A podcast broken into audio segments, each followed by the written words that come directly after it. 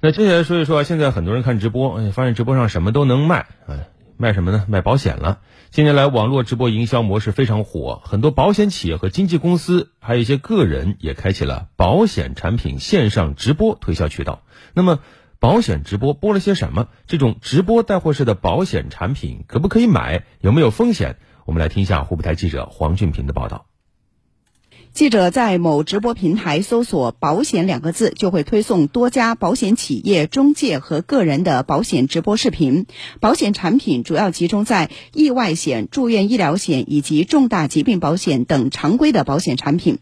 其中，百万医疗保险是推送最火的一款保险产品。某保险公司湖北分公司运营业务经理李发军对线上直播销售的保险产品进行了分析介绍。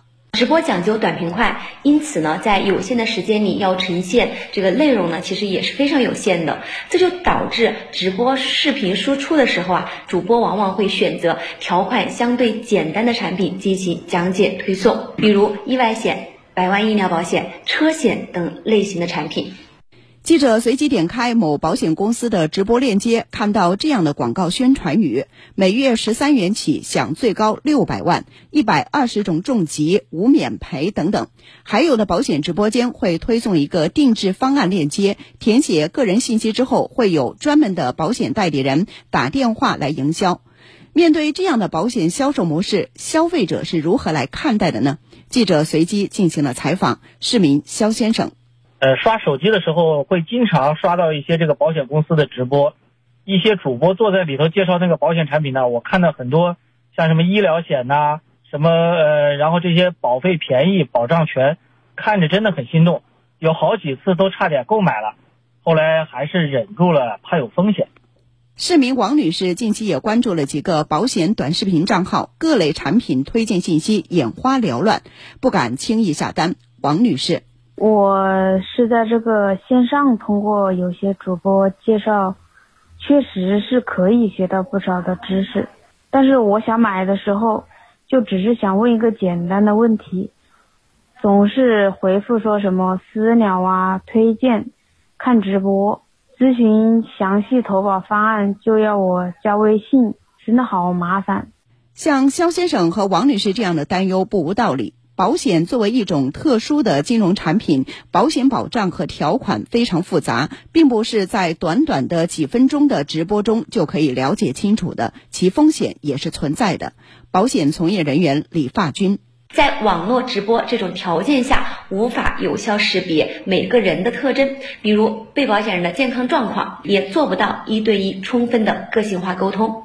通过直播了解保险产品呢，本身呢就有局限性。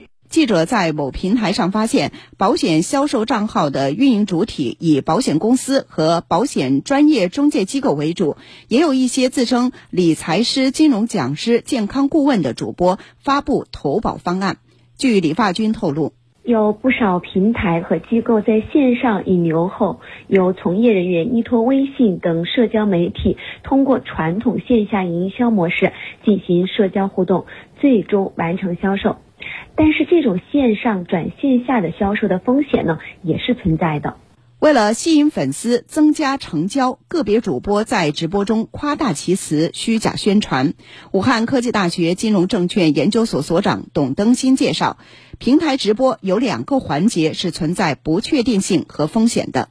平台直播主要有两个风险嘛，一个是来自于直播平台它的那些主播信用是否可靠。那些主播啊，会不会欺骗了这个消费者？那么另外一个风险就来自于直播平台的产品，它的质量怎么样啊？是不是可信的？近年来，监管部门已经多次进行风险提示，呼吁大家理性投保，不要轻易被主播种草。因此，直播买保险，李发军提醒。直播买保险，首先是搞清楚主播是否有资质，其次呢是清楚宣传呢是否有陷阱，最后呢要清楚咱们自己啊是否有需求。有行业人士称，保险直播行业的红利期正在到来，未来对于保险中介行业以及互联网保险的严格监管和整顿还会继续。武汉科技大学金融证券研究所所长董登新表示。